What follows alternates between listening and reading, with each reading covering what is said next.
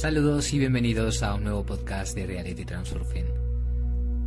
Vadim Celan nos comenta de que curiosamente le llegaban muchas cartas pidiendo ayuda para la recuperación de la salud. Obviamente, si no hay salud, no hay tiempo para gestionar la realidad.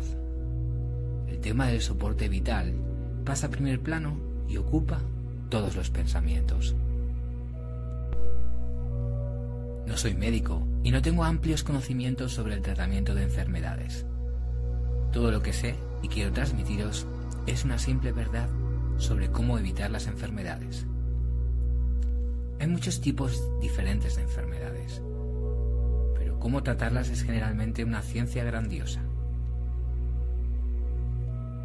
Qué complicado es, ¿verdad? Los péndulos han alejado a las personas de la fuente el conocimiento de la causa original de todas las enfermedades. Esta verdad es muy simple y yo diría pura.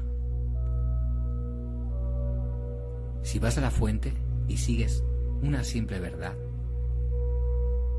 debemos beber agua viva, respirar aire vivo y comer alimentos vivos.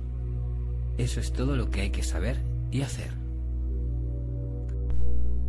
Para no dar la impresión de que todo lo que estoy diciendo es una voz que llora en el desierto o la opinión privada de un disidente, que en realidad soy de una sociedad matriz, citaré aquí un artículo que expresa una opinión externa e incluso casi cuasi oficial, por así decirlo.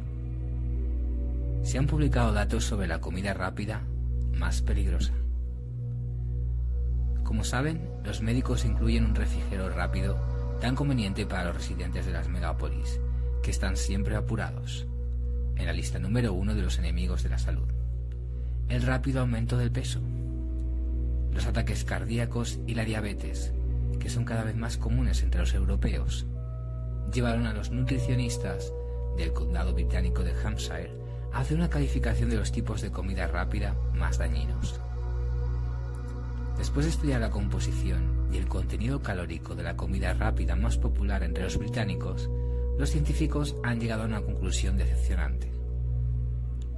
Solo una porción de comida rápida, ya sea kebab, pescado y patatas fritas, pescado frito con patatas fritas, pizza o hamburguesa, contiene la cantidad diaria de grasa. Además, el título del principal asesino, entre comillas, fue otorgado al kebab, conocido en Moscú como shawarma. Resulta que un kebab contiene una media de 120 gramos de grasa, mientras que la ingesta diaria de grasa no debe superar los 70 o 80 gramos. Comer un kebab es lo mismo que beber un vaso de grasa de cocina derretida.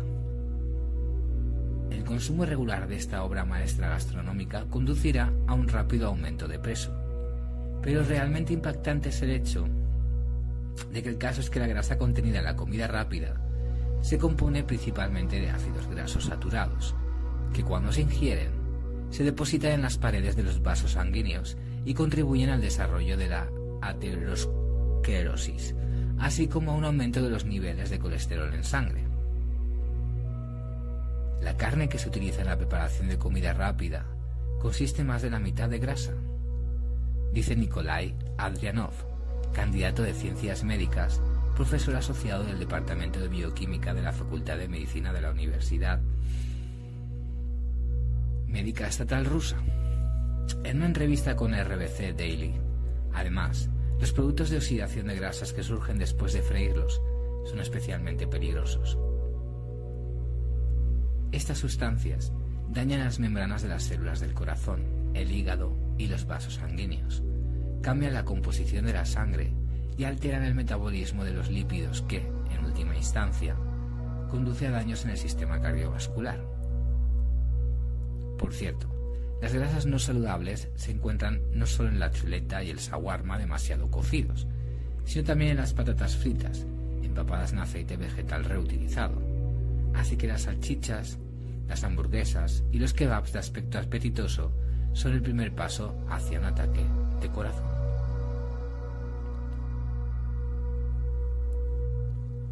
Otro riesgo para las personas que comen comida rápida, con regularidad, se denominan los cambios irreversibles en el hígado. Tal dieta contribuye a un fuerte aumento en la proporción de la enzima hepática la línea aminos.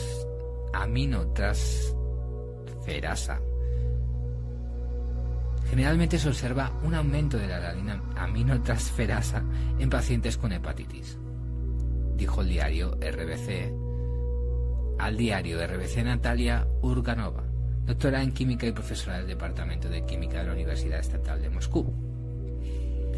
Normalmente esta enzima se encuentra dentro de las células del hígado. Cuando este órgano está gravemente dañado, sus membranas celulares se vuelven más delgadas, las células estallan y la enzima ingresa al torrente sanguíneo. Los expertos de la Asociación Médica Británica realizaron un experimento en que los participantes fueron alimentados regularmente con alimentos fritos, dulces y muy ricos en calorías. Ya después de la primera semana del experimento, los voluntarios registraron un aumento en la cantidad de la aladina, una acumulación de grasa en las células del hígado y un salto en los niveles de insulina. Después de cuatro semanas, los participantes en el experimento mostraron una disminución progresiva de la sensibilidad a la insulina lo que provocó una disfunción metabólica y provocó una serie de anomalías bioquímicas que contribuyen a la formación de requisitos previos para la aparición de diabetes y la enfermedad coronaria. En esta etapa, temiendo por la vida de los voluntarios, los científicos decidieron detener el experimento. Pero aun conociendo los peligros de la comida rápida, no es tan fácil rechazarla. La investigación realizada por científicos de la Universidad de Princeton en Nueva Jersey han demostrado que los alimentos instantáneos causan adicción en una persona similar a la adicción a las drogas.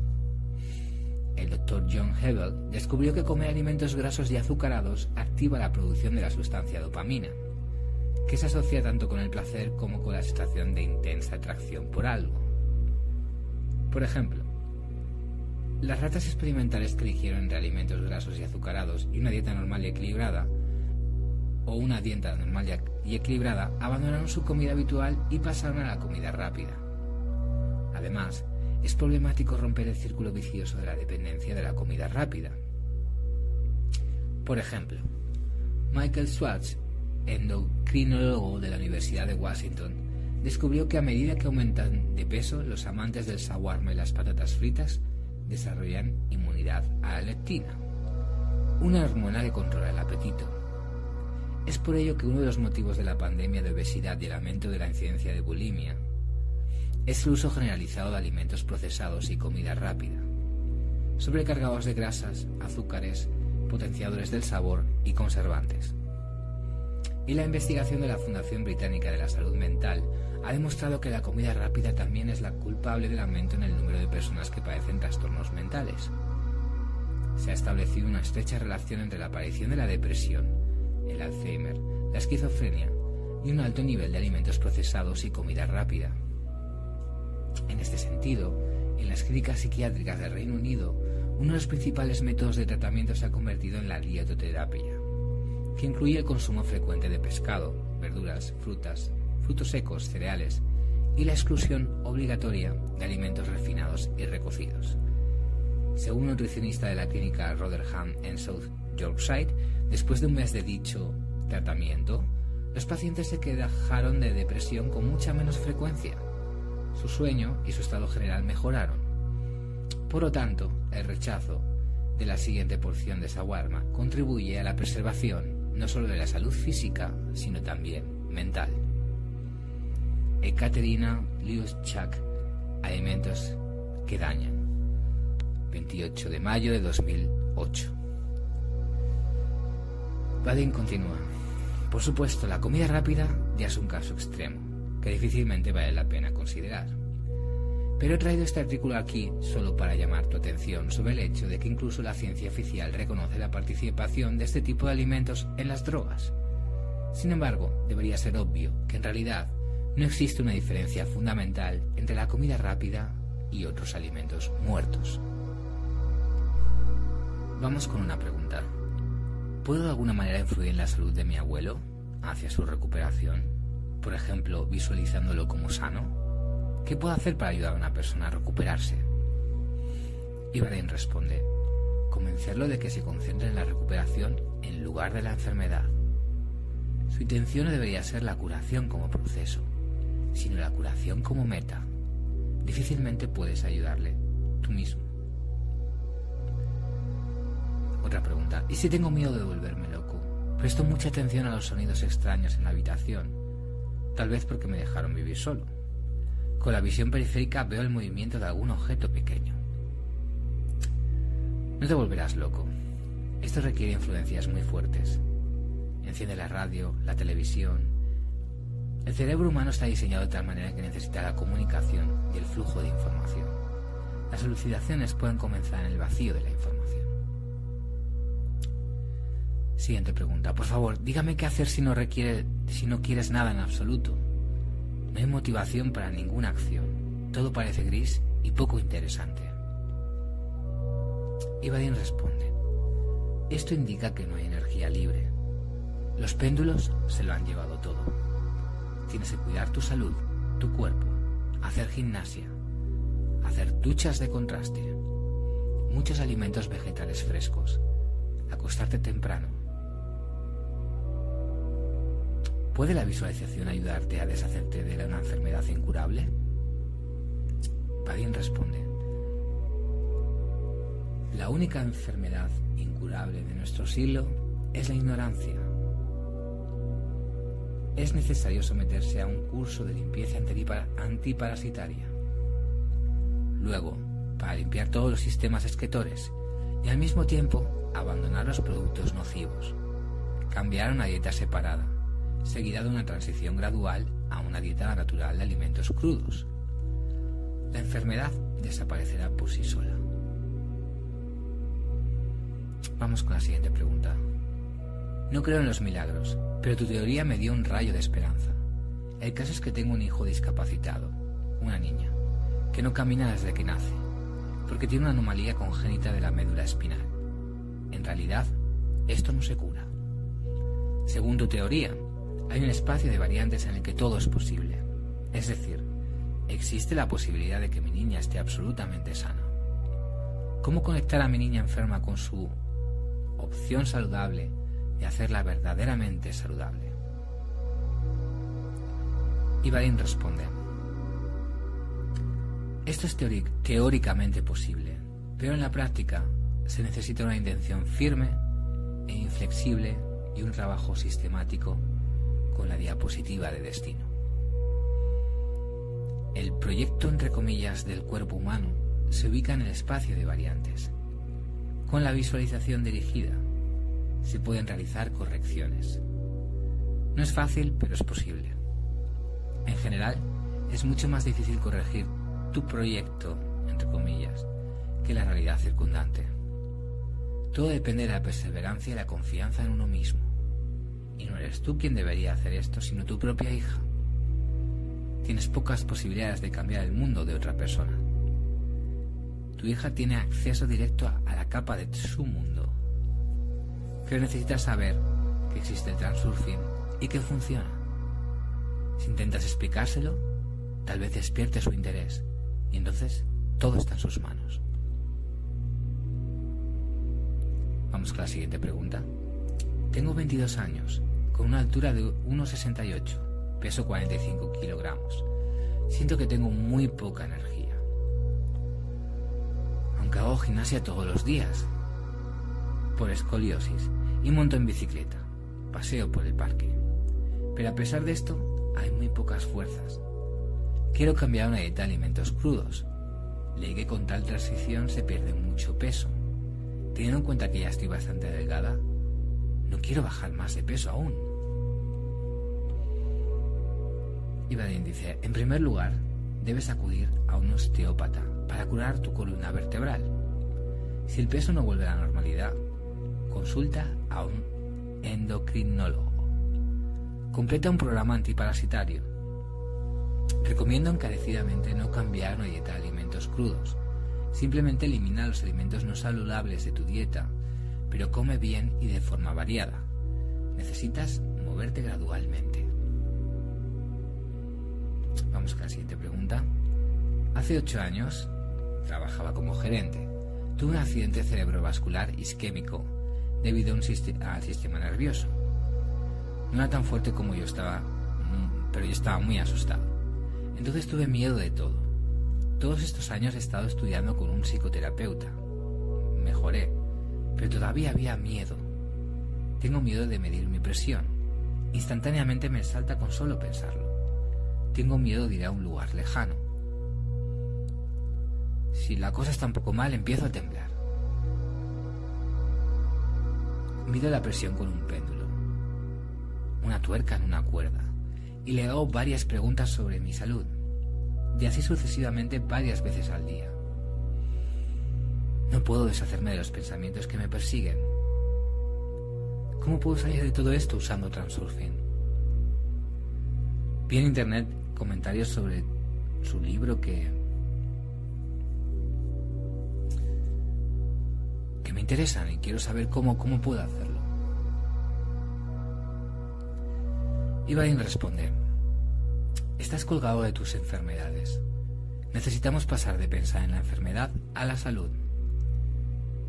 Mueve la flecha de la intención. No midas la presión. Haz lo que te lleve a la salud.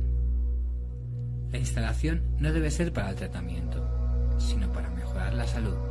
¿Entiendes la diferencia? Hay muchos métodos de curación. Por ejemplo, limpiar el cuerpo, agua viva, aire vivo, comida viva, movimiento y productos como el, el polen y el aceite de linaza te salvarán de un derrame cerebral. Reemplaza el azúcar con, con miel con polen y las grasas animales y vegetales pesadas con aceite de linaza.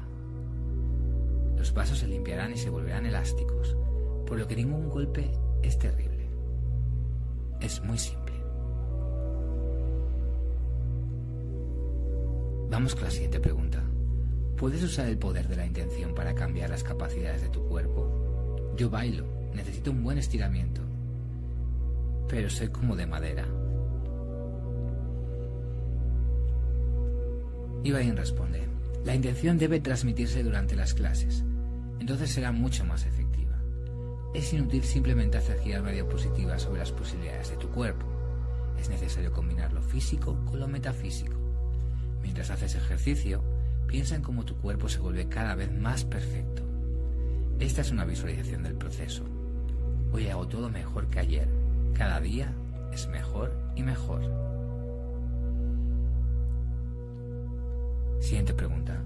He leído libros de Paul Brega y de ellos resulta que todas las toxinas que entran a través de los alimentos, el aire y el agua solo pueden eliminarse con la ayuda del ayuno regular. Porque incluso las verduras y las frutas son ahora casi imposibles de encontrar sin un procesamiento químico. Tuve suficiente para casi seis meses de ayuno semanal, pero después del descanso que tomé, no puedo. ¿Crees que el ayuno es la única salida realmente necesaria para mantener un cuerpo limpio? Ibrahim responde, puede que te sueñe extraño, pero yo no soy partidario del ayuno. Creo que es posible morir de hambre sin miedo solo si el cuerpo está sano y limpio. Pero entonces la pregunta es, ¿por qué? Es mejor no obstruir el cuerpo comiendo productos naturales. Debe morir de hambre de manera competente y cuidadosa, de lo contrario puede tener complicaciones imprevistas. No puede morir de hambre si hay parásitos presentes en el cuerpo. La giarda, por ejemplo, simplemente devorará tu hígado. No han estado de acuerdo contigo sobre el ayuno.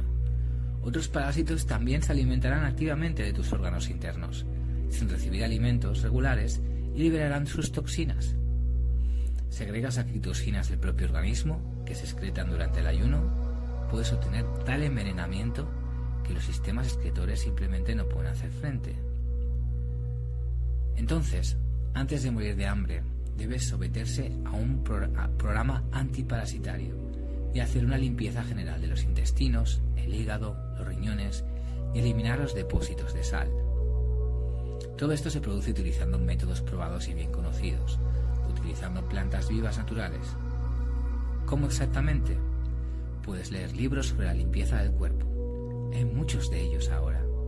Elige el método que más te guste te guste. Bueno, después de limpiar ya puedes morir de hambre si quieres, solo que no de una manera diletante, como se me ocurriría, sino de manera competente. La mejor guía para el ayuno, en mi opinión, es el libro del profesor A.P. Stolesnikov, Cómo volver a la vida. Se puede encontrar por internet. Muy bien, pues continuaremos con, con, esta lista de preguntas y respuestas sobre la alimentación viva y sobre la salud en el siguiente podcast de Reality Transurfing. Muchas gracias por escucharme una vez más y nos vemos en el siguiente podcast.